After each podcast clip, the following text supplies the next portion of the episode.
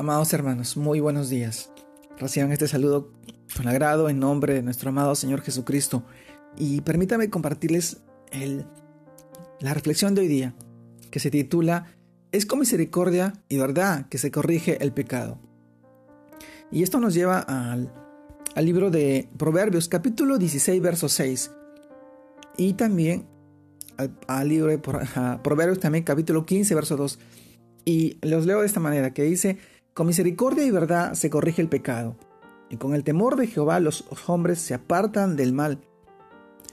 En Proverbios 15.2 también nos dice, la lengua de los sabios adornará la sabiduría, mas la boca de los necios hablará sandeces.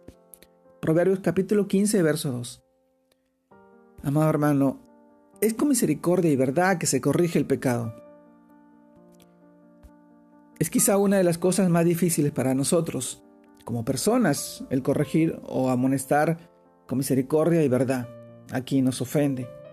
Pero si es así de complicado, es porque también será así de recompensado y todo parte del principio básico de obedecer a Dios, para comprobar cómo nos va bien en todo lo que hacemos.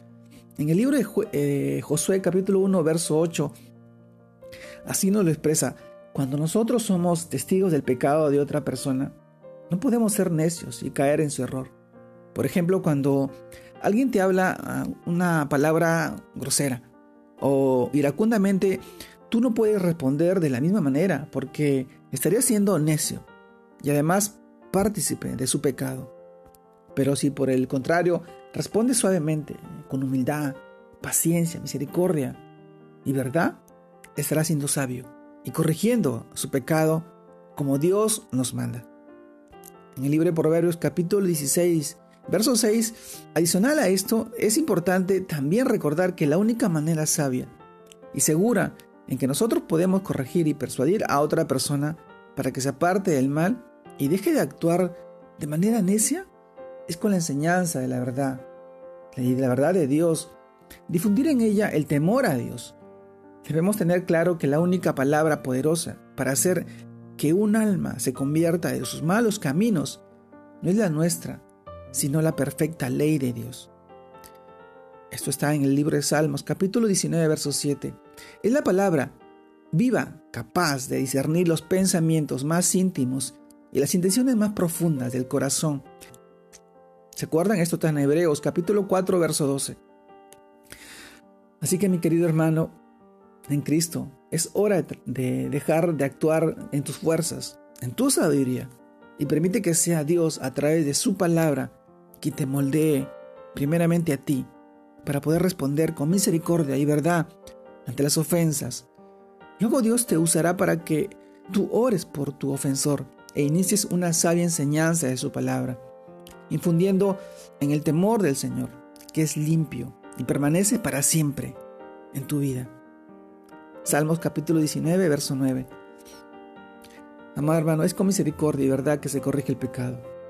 Para una persona que de repente está creciendo en el Señor y de repente no puede eh, hacer eh, este tipo de, fortaleza en la, que, en la que lo lleva a corregir porque siempre eh, su, lado carnal lo lleva a caer en, en, el mismo error de esa persona, es porque estás eh, de repente fallando en alguna cosa. El crecimiento es parte de la, del tiempo que tú le dediques a, la relación que tienes con, con nuestro amado Señor. En la lectura de la Biblia, en oración, en ayuno. Es parte importante que tú puedas aprender de su palabra. Leer el libro de Proverbios nos ayuda bastante a poder fortalecer esa relación, esta sabiduría que solamente proviene de la palabra de Dios. Es difícil, pero para, la, para Dios no es, no, es, no, es, no es difícil, ni tampoco es imposible. Dios puede obrar en tu vida si tú puedes fortalecerte cada día más en, tu, en su palabra y entregarle tus cargas a nuestro amado Señor Jesucristo. Él obra en ti a través de su palabra, a través de cuánto tiempo tú lo busques y dediques con Él, manteniendo esa relación que Él necesita para ti. Recuerda, es con misericordia y verdad que se corrige el pecado, y a través de la enseñanza que tú obtienes a través de su palabra. Hoy te animo en este tiempo.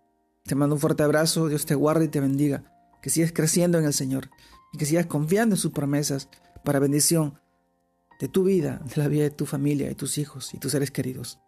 Dios te guarde y te bendiga. Saludos a todos mis hermanos.